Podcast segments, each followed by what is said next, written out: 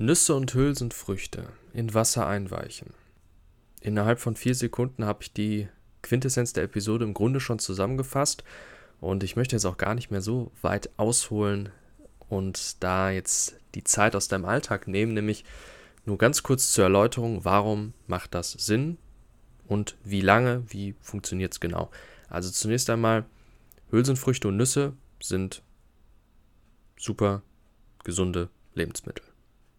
Jedenfalls vor allem auf dem Papier, wenn man sich anschaut, sehr nährstoffreich, zwar auch kalorienreich, das muss man dazu sagen, aber eben auch mit vielen Mikronährstoffen gesegnet und einem sehr ausgeglichenen Verhältnis der Makronährstoffe, sprich sowohl Eiweiße als auch Kohlenhydrate.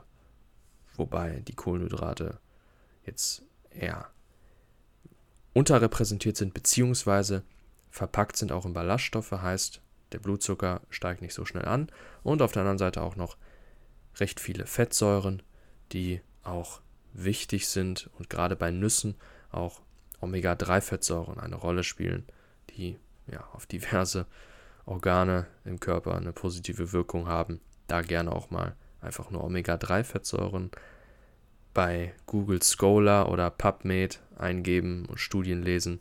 Ähm, da ist das recht eindeutig, dass das gesund ist. Dennoch, und das habe ich häufiger gemerkt, ist bei der Zubereitung eine Sache entscheidend, und zwar das Einweichen in Wasser. Warum? Hülsenfrüchte und Nüsse enthalten auch teilweise sogenannte Antinährstoffe. Das sind Bestandteile, die bei der Verdauung von uns Menschen für einen erhöhten Aufwand sorgen, also etwas störend wirken für die Aufspaltung der Nüsse und Hülsenfrüchte. Beispielsweise hier zu nennen ist die, sind die Lektine oder auch die Phytinsäure. Die Phytinsäure ist zwar vor allem in Vollkorn vorhanden, aber wenn ich jetzt über Nüsse rede, kann man ja auch noch Kerne und Samen dazusetzen. Deswegen in dem Fall ähm, auch relevant zu erwähnen. Was machen diese Stoffe? Zum Beispiel die Phytinsäure, da ist es so, dass diese Zink und andere Mineralstoffe bindet und so schlecht verfügbar macht für die Verdauung. Das heißt, wir essen zwar etwas Gesundes, aber Zink und Co. wird eigentlich dann wieder mit ausgeschieden, weil es nicht richtig verdaut werden kann. Und bei Hülsenfrüchten, die enthalten auch gerade Linsen ähm, ein paar Stoffe, die eben nicht wirklich gut für den Darm sind. Wenn man sie kocht, ist das soweit in Ordnung. Viele vertragen es auch, aber ich habe auch schon von häufigen gehört, dass wenn sie selbst Linsen kochen, dann dennoch Verdauungsbeschwerden, Blähungen und Co. auftreten. Was die Verträglichkeit deutlich erhöht, ist das Einweichen in Wasser. Wie funktioniert das? Ganz einfach, man nimmt die Linsen oder die Bohnen oder die Kichererbsen und tut die in eine Schüssel, macht darüber kaltes Leitungswasser, womit es dann komplett bedeckt ist oder auch noch ein bisschen mehr. Stellt das in den Kühlschrank über Nacht, fertig. Am nächsten Tag, wenn man dann das kochen möchte, dann schüttet man das Wasser unbedingt ab, weil da haben sich diese Antinährstoffe oder anderen Stoffe eben gelöst. Nochmal abspülen und dann kochen. Und so hat man oft aus meiner Sicht oder aus meiner Erfahrung ähm, sehr leicht verdauliche ähm, Mittagessen, Abendessen und Co. Und dasselbe gilt auch für Nüsse, also Mandeln, Walnüsse, Cashews.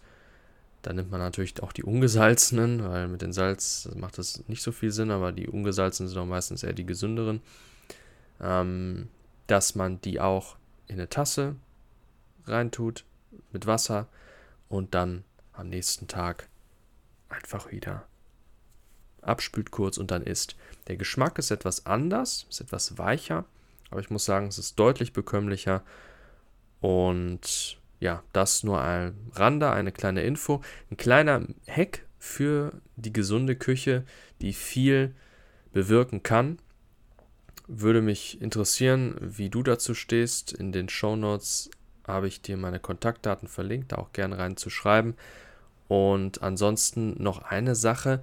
Oft ist es so, dass auch Kichererbsen, Linsen und Co. in so Einmachgläsern sind, wo schon Wasser drin ist.